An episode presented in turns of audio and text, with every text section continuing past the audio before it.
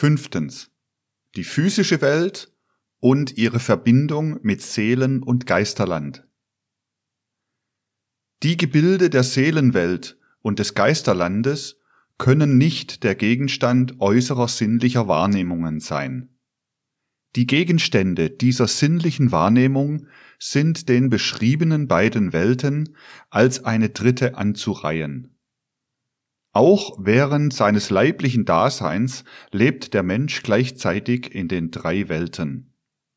Er nimmt die Dinge der sinnlichen Welt wahr und wirkt auf sie. Die Gebilde der Seelenwelt wirken durch ihre Kräfte der Sympathie und Antipathie auf ihn ein.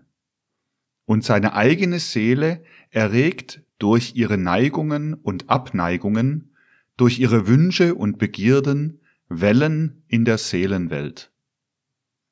Die geistige Wesenheit der Dinge aber spiegelt sich in seiner Gedankenwelt, und er selbst ist als denkendes Geistwesen Bürger des Geisterlandes und Genosse alles dessen, was in diesem Gebiete der Welt lebt.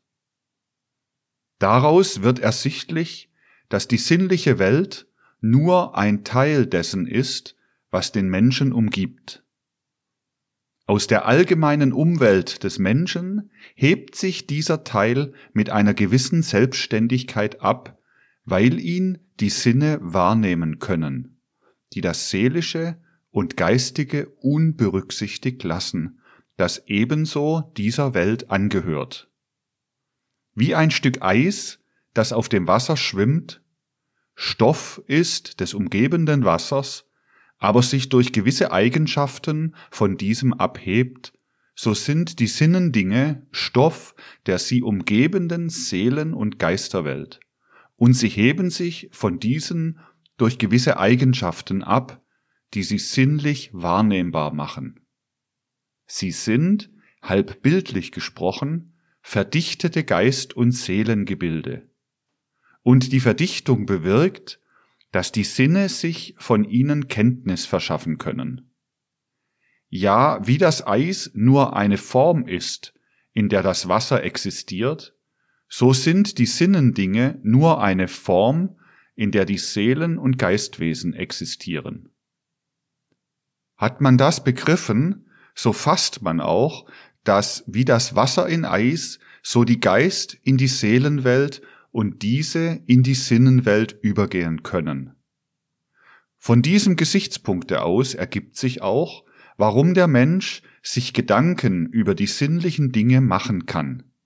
Denn es gibt eine Frage, welche sich doch jeder Denkende stellen müsste, nämlich die, in welchem Verhältnisse steht der Gedanke, den sich der Mensch über einen Stein macht, zu diesem Steine selbst?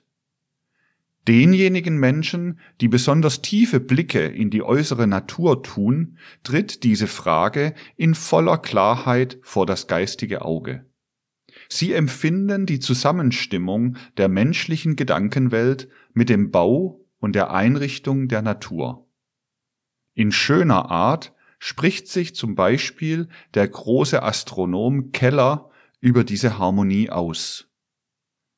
Wahr ist's, dass der göttliche Ruf, welcher die Menschen Astronomie lernen heißt, in der Welt selbst geschrieben steht, nicht zwar in Worten und Silben, aber der Sache nach, vermöge der Angemessenheit der menschlichen Begriffe und Sinne zu der Verkettung der himmlischen Körper und Zustände. Nur weil die Dinge der Sinnenwelt nichts anderes sind als die verdichteten Geistwesenheiten, kann der Mensch, der sich durch seine Gedanken zu diesen Geistwesenheiten erhebt, in seinem Denken die Dinge verstehen. Es stammen die Sinnendinge aus der Geisterwelt.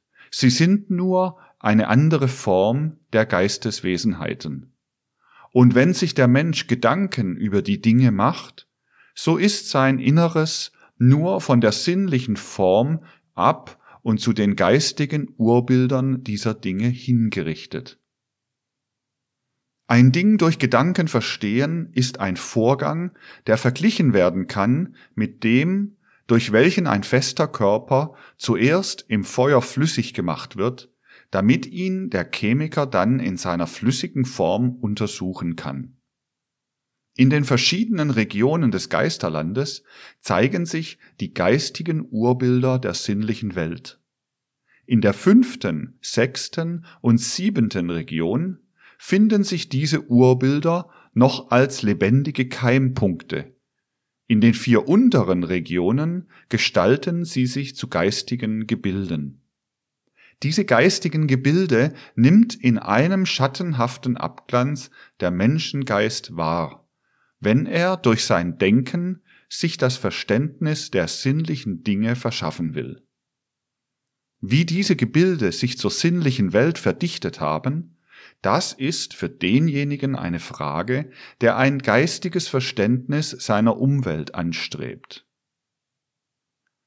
Zunächst gliedert sich für die menschliche Sinnesanschauung diese Umwelt in die vier deutlich voneinander geschiedenen Stufen. Die mineralische, die pflanzliche, die tierische und die menschliche. Das Mineralreich wird durch die Sinne wahrgenommen und durch das Denken begriffen.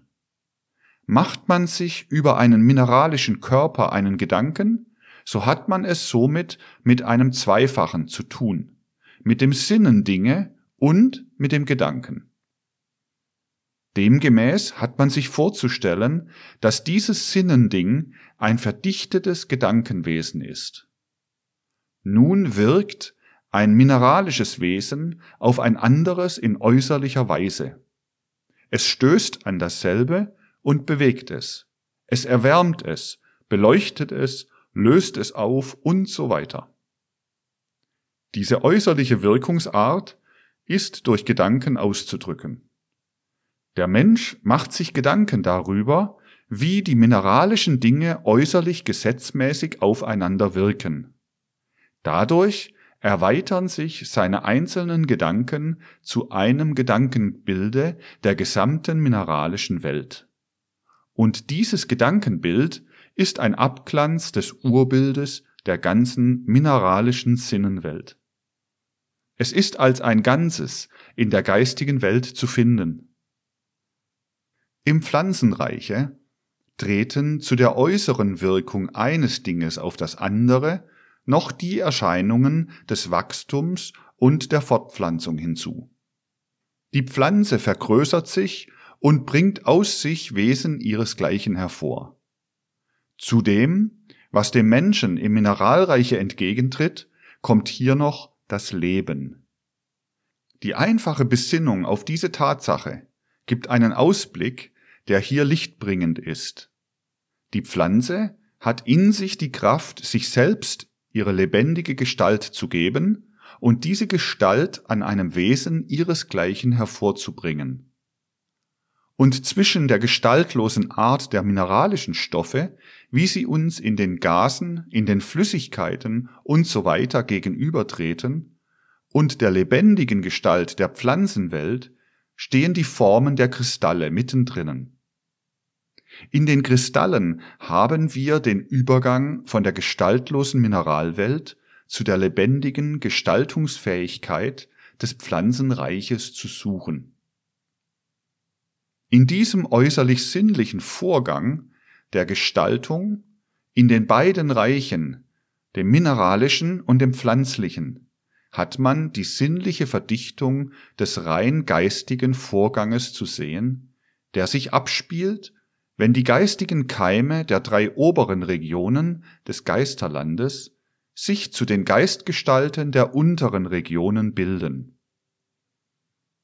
Dem Prozess der Kristallisation entspricht in der geistigen Welt als sein Urbild der Übergang von dem formlosen Geistkeim zu dem gestalteten Gebilde.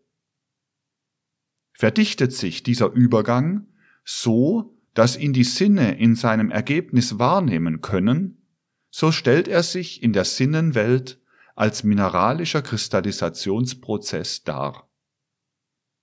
Nun ist aber auch in dem Pflanzenleben ein gestalteter Geistkeim vorhanden. Aber hier, ist dem gestalteten Wesen noch die lebendige Gestaltungsfähigkeit erhalten geblieben. In dem Kristall hat der Geistkeim bei seiner Gestaltung die Bildungsfähigkeit verloren. Er hat sich in der zustande gebrachten Gestalt ausgelebt.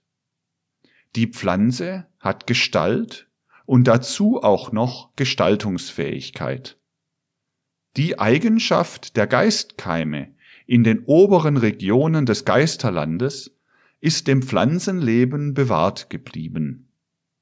Die Pflanze ist also Gestalt wie der Kristall und dazu noch Gestaltungskraft. Außer der Form, welche die Urwesen in der Pflanzengestalt angenommen haben, arbeitet an dieser noch eine andere Form, die das Gepräge der Geistwesen aus den oberen Regionen trägt. Sinnlich wahrnehmbar ist an der Pflanze aber nur, was sich in der fertigen Gestalt auslebt. Die bildenden Wesenheiten, welche dieser Gestalt die Lebendigkeit geben, sind im Pflanzenreiche auf sinnlich unwahrnehmbare Art vorhanden. Das sinnliche Auge sieht die kleine Lilie von heute und die größer gewordene nach einiger Zeit. Die Bildungskraft, welche die letztere aus der ersten herausarbeitet, sieht dieses Auge nicht. Diese bildende Kraftwesenheit ist der sinnlich unsichtbare, webende Teil in der Pflanzenwelt. Die Geistkeime sind um eine Stufe herabgestiegen um im Gestaltenreich zu wirken. In der Geisteswissenschaft kann von Elementarreichen gesprochen werden. Bezeichnet man die Urformen, die noch keine Gestalt haben, als erstes Elementarreich, so sind die sinnlich unsichtbaren Kraftwesenheiten, die als die Werkmeister des Pflanzenwachstums wirken, Angehörige des zweiten Elementarreiches. In der tierischen Welt kommt zu den Fähigkeiten des Wachstums und der Fortpflanzung noch Empfindung und Trieb hinzu. Das sind Äußerungen der seelischen Welt. Ein Wesen, das mit ihnen begabt ist, gehört dieser Welt an, empfängt von ihr Eindrücke und übt auf sie Wirkungen. Nun ist jede Empfindung, jeder Trieb die in einem tierischen Wesen entstehen, aus dem Untergrunde der Tierseele hervorgeholt. Die Gestalt ist bleibender als die Empfindung oder der Trieb.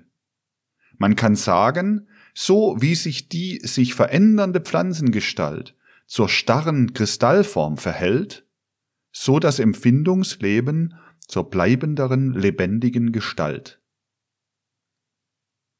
Die Pflanze geht in der gestaltbildenden Kraft gewissermaßen auf.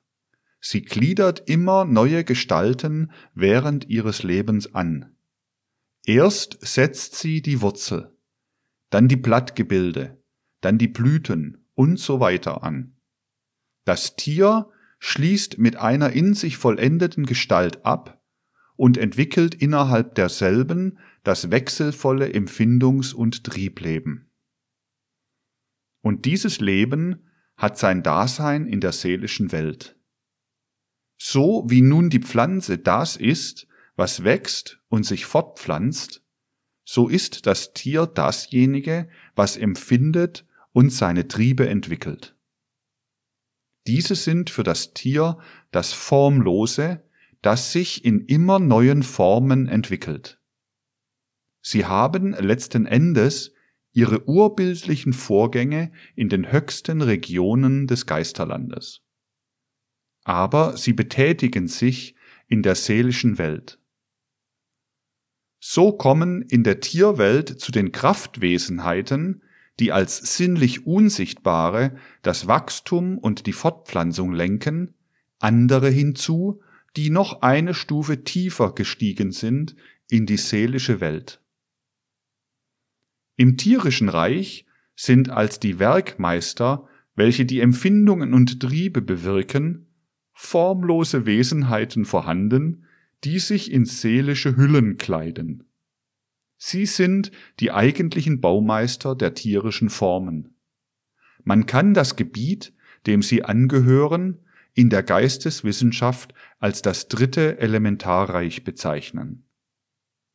Der Mensch ist, außer mit den bei Pflanzen und Tieren genannten Fähigkeiten, noch mit derjenigen ausgestattet, die Empfindungen zu Vorstellungen und Gedanken zu verarbeiten und seine Triebe denkend zu regeln. Der Gedanke, der in der Pflanze als Gestalt, im Tier als seelische Kraft erscheint, tritt bei ihm als Gedanke selbst in seiner eigenen Form auf.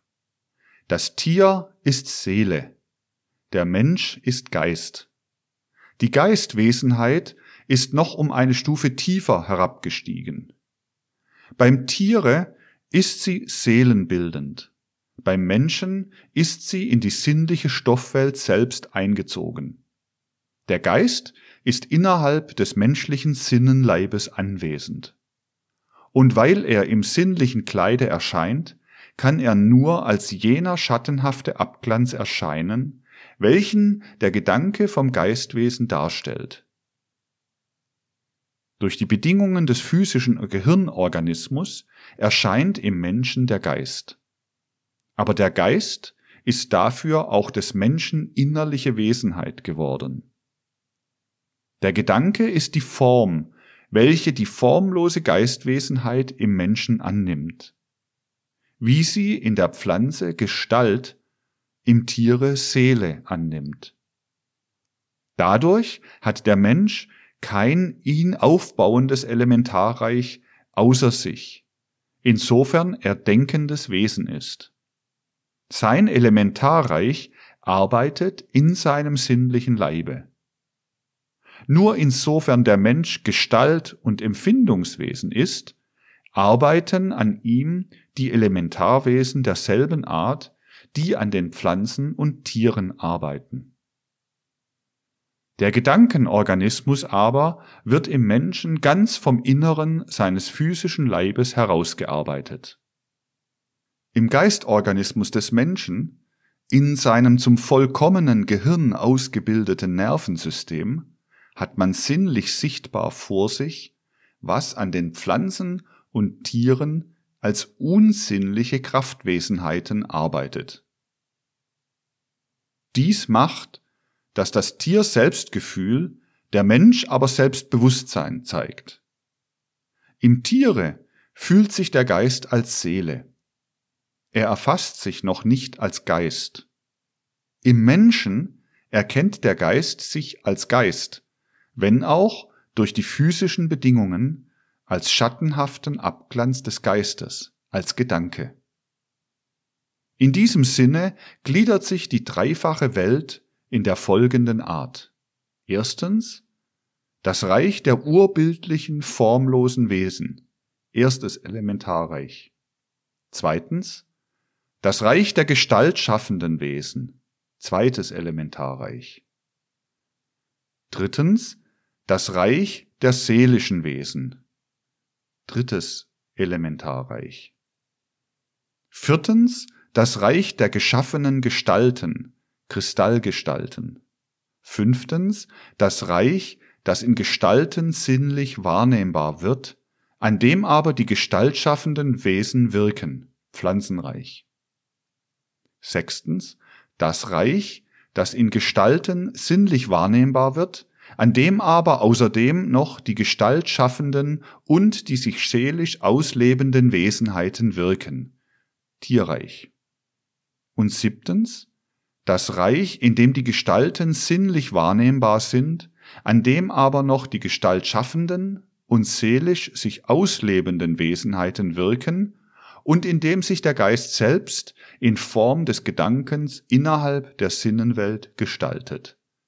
Menschenreich. Hieraus ergibt sich, wie die Grundbestandteile des im Leibe lebenden Menschen mit der geistigen Welt zusammenhängen. Den physischen Körper, den Ätherleib, den empfindenden Seelenleib und die Verstandesseele hat man als in der Sinnenwelt verdichtete Urbilder des Geisterlandes anzusehen. Der physische Körper kommt dadurch zustande, dass des Menschen Urbild bis zur sinnlichen Erscheinung verdichtet wird. Man kann deshalb auch diesen physischen Leib eine zur sinnlichen Anschaulichkeit verdichtete Wesenheit des ersten Elementarreiches nennen. Der Ätherleib entsteht dadurch, dass die auf diese Art entstandene Gestalt beweglich erhalten wird, durch eine Wesenheit, die ihre Tätigkeit in das sinnliche Reich herein erstreckt, selbst aber nicht sinnlich anschaubar wird. Will man diese Wesenheit vollständig charakterisieren, so muss man sagen, sie hat zunächst ihren Ursprung in den höchsten Regionen des Geisterlandes und gestaltet sich dann in der zweiten Region zu einem Urbild des Lebens. Als solches Urbild des Lebens wirkt sie in der sinnlichen Welt. In ähnlicher Art hat die Wesenheit, welche den empfindenden Seelenleib aufbaut, ihren Ursprung in den höchsten Gebieten des Geisterlandes, gestaltet sich in der dritten Region desselben zum Urbilde der Seelenwelt und wirkt als solches in der sinnlichen Welt. Die Verstandesseele aber wird dadurch gebildet, dass des denkenden Menschen Urbild sich in der vierten Region des Geisterlandes zum Gedanken gestaltet und als solcher unmittelbar als denkende Menschenwesenheit in der Sinneswelt wirkt.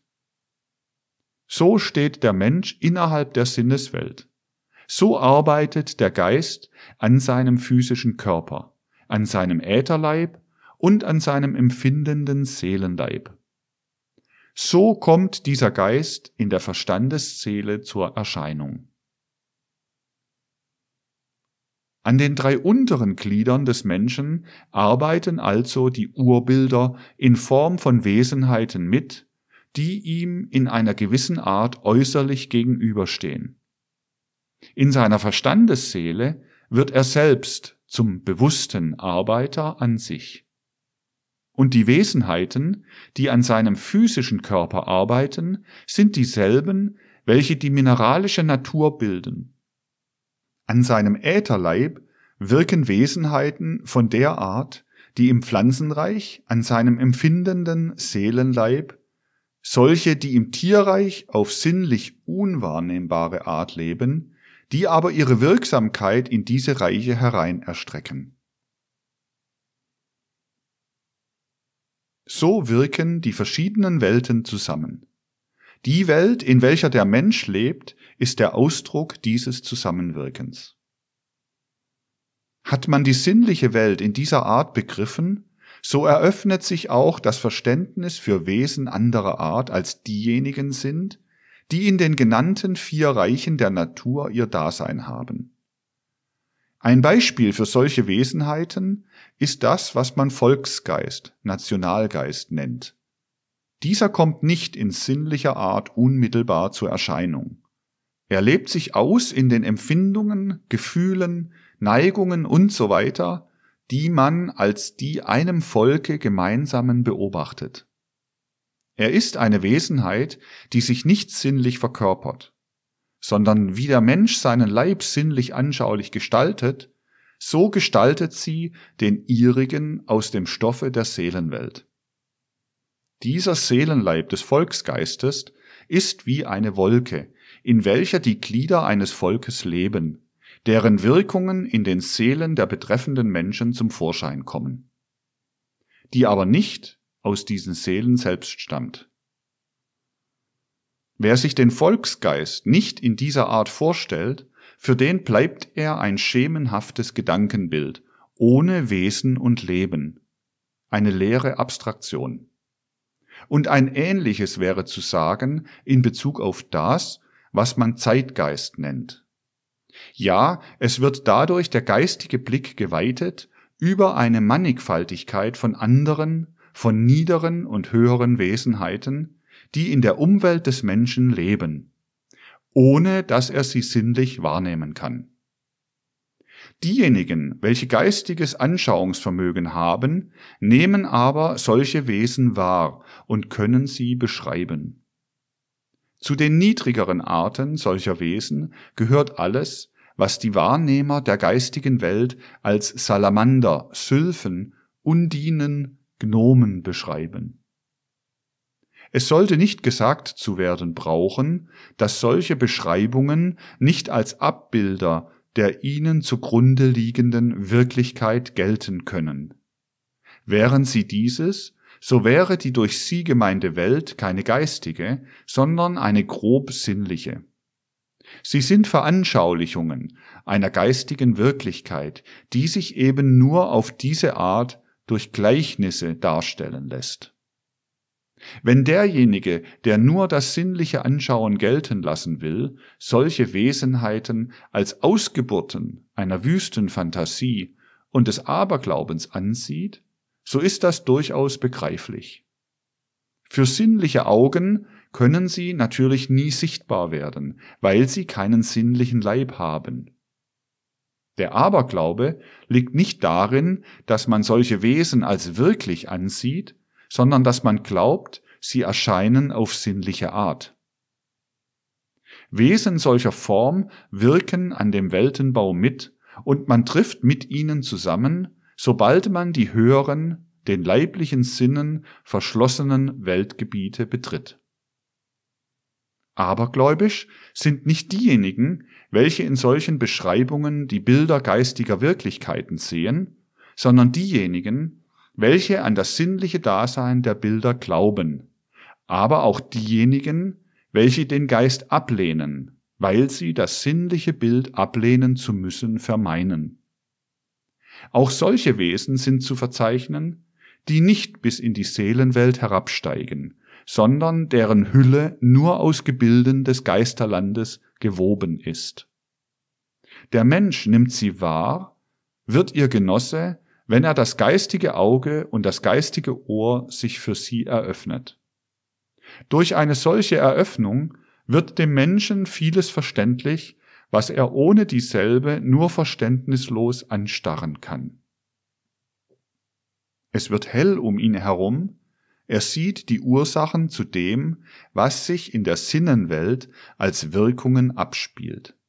Er erfasst dasjenige, was er ohne geistiges Auge entweder ganz ableugnet oder demgegenüber er sich mit dem Ausspruch begnügen muss, es gibt mehr Dinge im Himmel und auf Erden, als eure Schulweisheit sich träumen lässt. Feiner, geistig empfindende Menschen werden unruhig, wenn sie eine andere Welt als die sinnliche um sich herum ahnen, dumpf gewahr werden und innerhalb ihrer tappen müssen wie der Blinde zwischen sichtbaren Gegenständen. Nur die klare Erkenntnis von diesen höheren Gebieten des Daseins, das verständnisvolle Eindringen in dasjenige, was in ihnen vorgeht, kann den Menschen wirklich festigen und ihn seiner wahren Bestimmung zuführen.